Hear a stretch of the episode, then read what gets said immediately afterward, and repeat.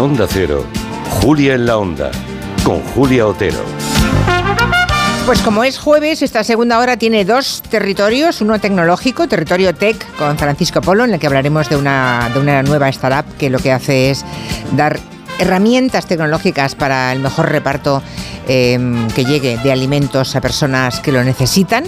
Y tenemos el territorio quinótico con David Martos para hablar de cine y series. ¿Cómo estás, David? Buenas tardes. Buenas tardes. Pues ya he abandonado el roscón y plenamente a rendimiento temporada de premios, vamos, total. Pues sí, estamos en una semanita muy cargada de premios de cine, de series, y por ahí quiere empezar David Martos su territorio quinótico. Ya saben que él es también director de quinótico.es, que es un digital que cubre todo el mundo del cine para los que quieran suscribirse, quieran, eh, bueno, pues echar un ojo y, y ver de qué va. Es todo lo del mundo del cine. Todo. 2024 em, también es un año para ustedes y que ejerzan de críticos como David Marto. Sigue él y siguen ustedes. O sea, y el que destaque lo contratamos en Quinótico. Ah, si alguien destaca por sus dotes de, no sé, de elogiar películas absurdas, pues podemos eh, hacerle un contrato. Bueno, hombre, si es elogiar películas absurdas. Es un arte, es un arte, porque hay gente que defiende lo indefendible. La mejor tarjeta de presentación. Sí, en las últimas horas estamos viéndolo mucho eso. Gente defendiendo lo indefendible. Pero bueno, cualquier, cualquiera de ustedes que haya visto una serie, una peli que le haya gustado muchísimo o que mm, la deteste profundamente, nos puede dejar un mensaje en el 638 442 081 y lo compartimos. Bueno, vamos a empezar con noticias de temporada de premios, porque hasta ahora la verdad es que no hemos hablado poco este último medio año de Penélope Cruz, pero hoy estamos muy contentos, podemos hablar eh, además bien de algo que le ha ocurrido, ¿no? Sí, porque ayer empezó la mandanga. O sea, yo no sé si en esta mesa hay alguien futbolero, futbolera, si sería el equivalente a cuando van llegando ya los cuartos de final de la Champions y ya se acerca como lo bueno de la temporada. Ese paralelismo de fútbol no sé nada, no, pero aquí de fútbol nada, nada. Quintanilla, ¿Qué está contando este hombre? No sé lo que dice. ¿Qué habla? ¿Qué habla? Bueno, pues lo, de fútbol. lo mejor del fútbol que sea es ahora lo del cine. ¿Por qué? Hemos conocido estos, estas semanas muchos premios de la prensa, los círculos de críticos, los globos de oro, bien, todo eso ya lo hemos contado. Pero ayer empezamos a conocer las nominaciones de los premios que entrega la misma gente que al final va a acabar votando los Oscar. Por ejemplo, el sindicato de actores está formado por los actores que luego van a votar los Oscar, ¿no? Entonces ayer conocimos nominaciones del SAG, que es el sindicato de actores, y ahí está nominada Penélope Cruz por la película Ferrari, que estuvo en Venecia, que pasó un poco sin pena ni gloria pero ella está muy bien. Ella cosechó muchísimos elogios. ¿No se ha estrenado, no, en España? Todavía no, se estrena en febrero. El mismo fin ah, de semana de los Goya, me parece, el 9 de febrero. Ah, bueno, eh, bueno. yo no puedo juzgar, no sé si está bien o no. Imagino te que digo sí. que está ¿Pero qué va nominado? ¿Va de los coches o no? ¿O no va del fundador de la empresa Ferrari. Ella hace de una mamá italiana en los años, me parece que son los 50, y está eh, estupendísima. Entonces, se venía diciendo que ella podía acabar estando nominada a los Oscar. Este es el primer indicador fiable de que a lo mejor lo vuelve a conseguir. Sería su quinta nominación y sería un logro. Lo sabremos el día 23 de enero, porque hoy se empiezan a votar las nominaciones de los Oscar desde hoy 11 Ahora viene la final, digamos, ¿eh? los que pasen a la final. Vale, vale. ¿Cuántas votaciones tienen que hacer en Estados Unidos? para, para llegar a la final? Pues eh, eh, claro, están votando los Oscars las nominaciones, que eso es una votación, pero los indicadores pasan por los actores que fueron ayer, los directores que también fueron ayer y los productores que serán hoy, o sea que esos son los tres principales más las nominaciones, cuatro. Pero ya, ya, ya, pero varias veces tienen que hacerlo de aquí a que llegue la fecha de los Oscars, ¿no? Eh, sí, si hay 50 y luego habrá 20 y luego habrá cuatro finalistas. Ah, no, lo dices por la reducción de las listas. No, claro, claro. Ya hicieron la lista larga y las nominaciones son la siguiente reducción, que son el 23 de enero. Y a partir de ahí ah, ya, pues eso. el 10 de marzo, los premios. Vale, pues 23 de, 23 de, de enero, dices, sí. Sí. Estaremos pendientes. Y los Goya también, porque también están en el momento de votar la Academia Española de Cine. Sí, en este caso están votando ya los ganadores, porque los nominados los tenemos ya desde diciembre. Los académicos españoles están votando desde ayer, que fue día 10, hasta el 24 y se van a quedar justo al borde de los premios Feroz, que son el 26. La Academia de Cine, por lo que sea, prefiere que los premios de la prensa no influyan en sus votaciones. Ellos sabrán lo que hacen. Yo creo que son los premios que más aciertan, pero mm, como son los que voto yo, pues a lo mejor estoy un poquito... Vale, o sea, primero los Goya y luego los Feroz. Vais detrás. Vamos, o sea, primero se vota las nominaciones de los Goya, luego es la ceremonia de los Feroz y luego la de los Goya. Es un poco extraño, pero aquí lo iremos diciendo paso por paso todas las semanas. Vale. ¿Y las ceremonias entonces próximas, cuáles son las más inminentes? Pues el domingo tenemos los Critics' Choice, que son otros periodistas que intentan comerle un poco la tostada a los Globos de Oro, y el lunes son los premios Emmy, que son los premios de la televisión, que se suelen dar en el mes de septiembre, pero la huelga de actores y de guionistas ha llevado esa ceremonia al mes de enero, así que todo se apelotona estas semanas en Estados Unidos. O sea que tenemos por delante un montón de días de alfombra roja. Sí. Vale, bueno, estarán las casas de alta costura, los grandes diseñadores preparando los vestidos para las señoras actrices. Enseguida hablamos también con un actor que estrena serie esta noche en Antena 3, pero antes vamos a hablar de una de las grandes películas de la semana, aunque tú la llamas petardada de la semana. La Grande y petardada. Vamos a ver. Grande por hechuras y porque va a tener mucho público y petardada porque lo es claramente. Yo no sé qué andabais haciendo el año 2004. Me refiero a lo cinematográfico, supongo que estaríais pendientes de lo que pasó en aquel año, pero aquel año se estrenó una película que se convirtió en todo un símbolo para los millennials y también toda una plantilla de la que luego salieron como churros todas las comedias adolescentes de instituto. Os hablo de Chicas Malas. ¿La habéis visto? ¿Qué pasa? ¡Ay, Dios, es la reina! Ah, Regina George. ¡No la mires a los ojos! Podría ser un pibón si cambiaras todo de ti. Bueno, esta es la versión nueva que vemos en 2024.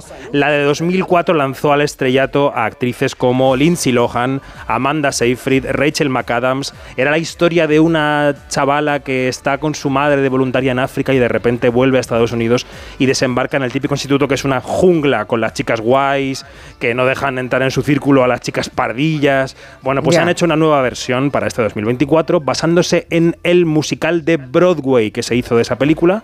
Así que lo que se estrena mañana es comedia petarda de instituto mezclada con un musical y con Tina Fey al frente. Yo Bueno. eh, me lo he pasado bien, pero no aporta nada. vale. Sí. o sea, una petardada. Es la compatible. verdad, Enorme. Sí, la verdad es que Buenísimo. la de 2004 yo no la vi tampoco. No, ¿eh? no, no, yo tampoco. No, no la vi. ya me- Bueno, no está caigo, en no. Netflix si la queréis ver. Es una película de pasar Ah, ratos bueno. del sábado por la tarde. eh, para que veáis un poco cómo fue la fundación de estas comedias. Mm. Esta de hoy lo que hace es cambiar aquello por TikTok, redes sociales, toda la tecnología aparece en la pantalla. Y eso está bien y es interesante verlo, pero es la misma película, calcada totalmente, los mismos chistes. Entonces, eh, bueno, tendrá su público, pero no es lo que yo recomendaría esta semana. Estamos llamando a um, Unax Ugalde, pero no hay forma de que nos pasen con él. Queríamos hablar del Entre Tierras, que es esta nueva serie de A3 Media. Vamos a escuchar cómo suena esa película, la serie. Ha venido un amigo del alcalde, un agricultor rico de hecho de la Mancha. ¿Y el que ha venido aquí? Está buscando esposa.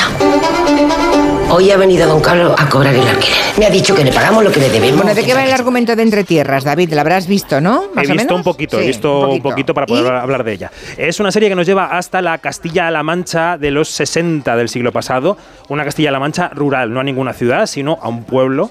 Allí vive un hombre, una especie de terrateniente que pertenece a una familia, pues eso, con posibles, con posesiones, ¿no? Con tierras que se casa por poderes y obligado por su tío con una joven andaluza a la que da vida la actriz Megan Montaner. Entonces ella viaja a La Mancha para conocer al marido con el que se ha casado sin haberlo visto, porque ella se casa realmente con el tío del marido que es Juanjo Puigcorbé por poderes, ¿no? Entonces llega a ver a este señor y se encuentra con un Axugalde, que es este hombre al que han casado eh, más o menos a la fuerza. Bueno, pues Unax Ugalde lo podrán ver esta noche, pero no lo podrán escuchar en este programa, porque a pesar de que habíamos quedado a esta hora, pues no, no conseguimos contactar con él. Vamos con películas que recomienda para esta semana, que se estrena el viernes. Se vuelve a los estrenos del viernes ahora, Por ¿no? fin, un poco la normalidad, porque la gente se vuelve un poco loca. ¿Cuándo se estrena Pues esta sí. película? ¿Cuándo? Los viernes. Volvemos a los, Los viernes, vale. ¿Por cuál empezamos? Pues eh, eh, las que más me han gustado son dos. Una es un documental y otra es una película de ficción.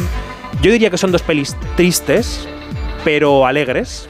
¿Mm? Y que son muy emocionales. Sales completamente conmovido del cine, aunque sales con ganas de vivir un poco más y un poco mejor. Y eso siempre es un buen mensaje. Empezamos por el documental. Se Documental. llama La Memoria Infinita. Es un documental de la chilena Maite Alberdi. Esta mujer estuvo nominada al Oscar por otro documental que se llamó El Agente Topo, que era muy muy interesante, muy divertido. Ahora esta película, La Memoria Infinita, está nominada al Goya y ha pasado el primer corte de los Oscar. Y es la historia de Augusto Góngora, que fue un periodista reputadísimo en Chile, y de Paulina Urrutia, que es actriz y fue ministra de Cultura y que es su pareja. Él ha fallecido hace unos meses. ¿no? La película nos enseña a través de grabaciones caseras durante varios años cómo fue avanzando la enfermedad de Alzheimer en la cabeza de él en esa casa. Y yo aquí para recordar quién fue Augusto Bono. Yo soy Augusto. ¿Y tú qué eres? Yo soy la Pauli. Nos conocemos hace más de 20 años.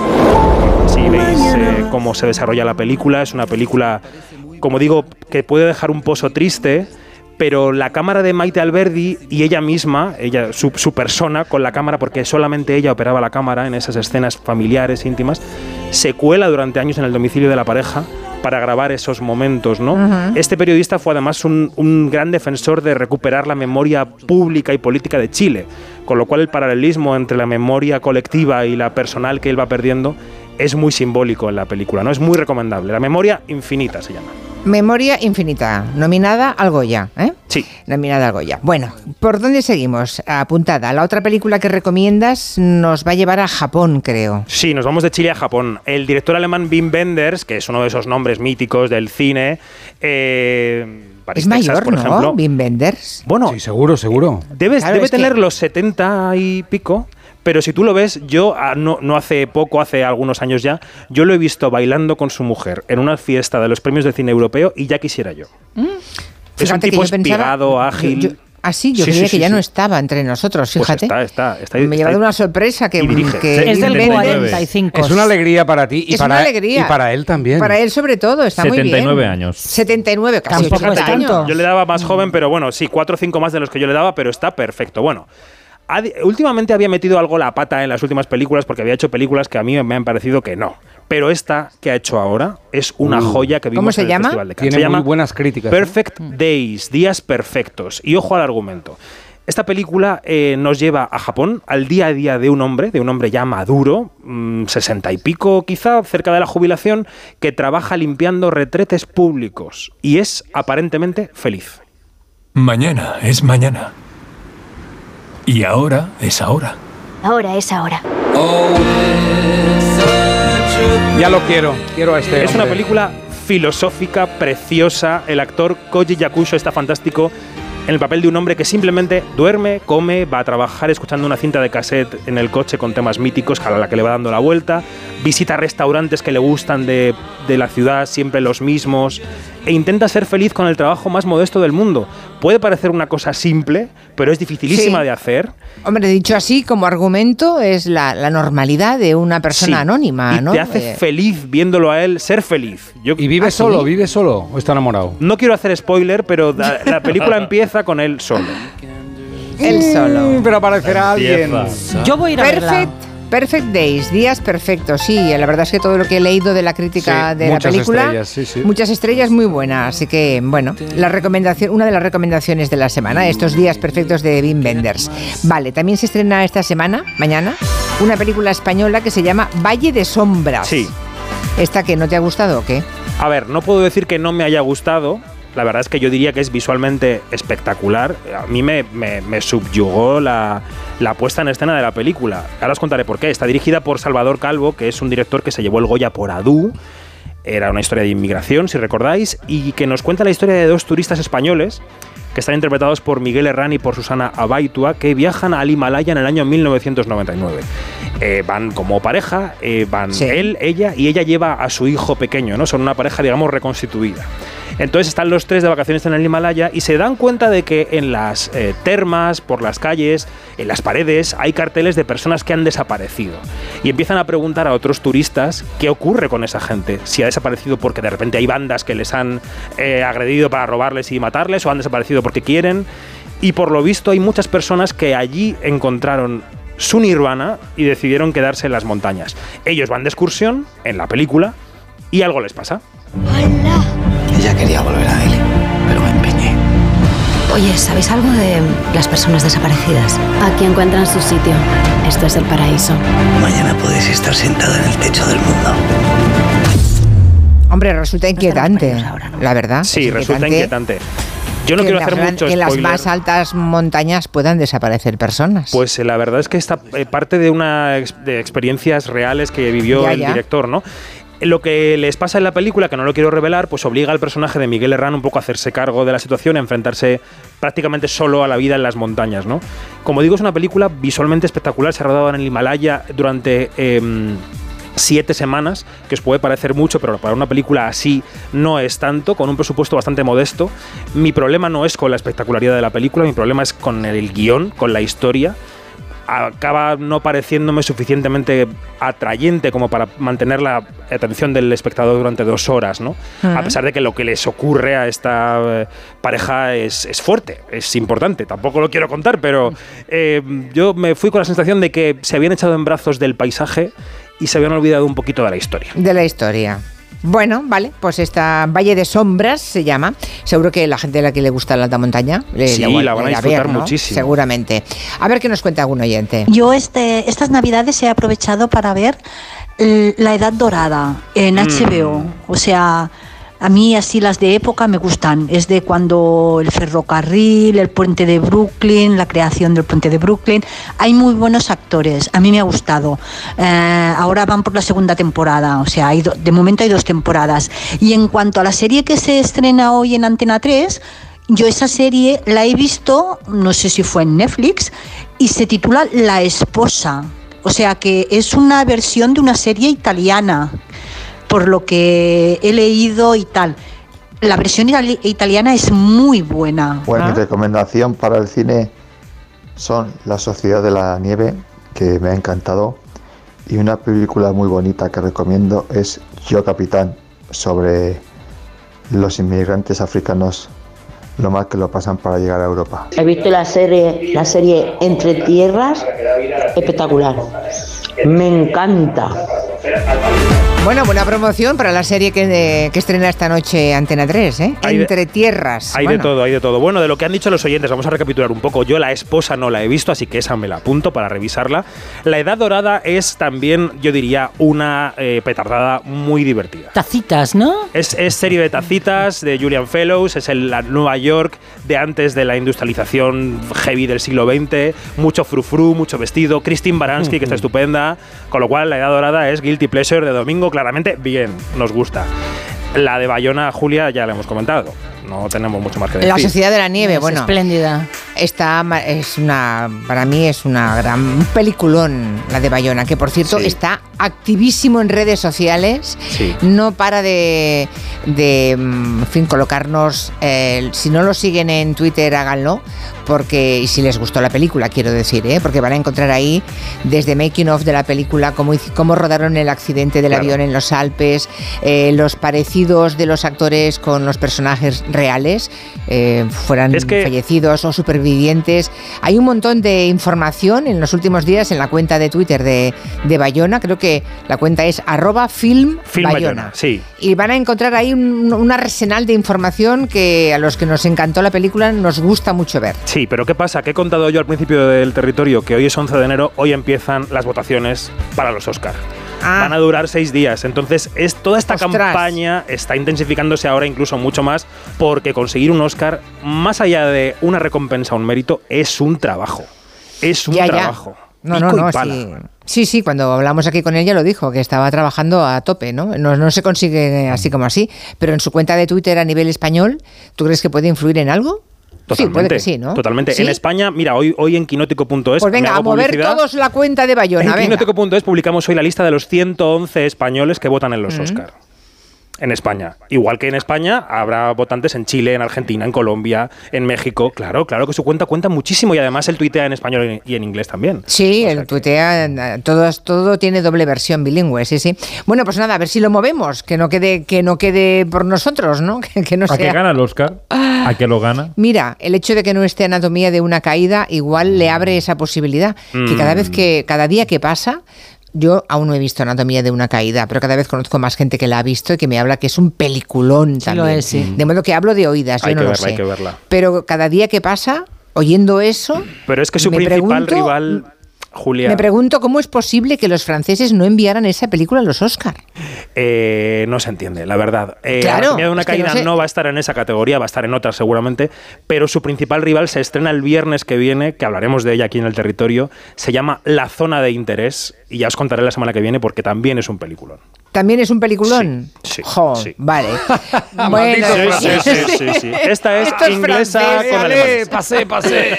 Bueno, pero aquí con esto acabamos. Hay, uno, hay un oyente que pregunta que qué opináis de la peli, qué opinamos de la peli Retratos Fantasma.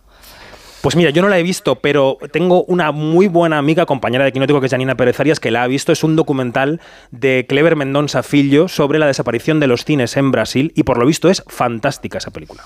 Eso me dicen. Bueno, eh, bueno, este oyente de momento pregunta, pero mm, supongo que le habrá llegado buena onda y por eso quería ratificarlo, supongo. Bueno, pues nada, hasta aquí mm, el quinótico de hoy. Pues venga. Ahora me voy al Pues ala. territorio tech, ¿vale? Venga. Chao. Que haya, que haya suerte para Bayona. Adiós. Que empieza ahora. Adiós.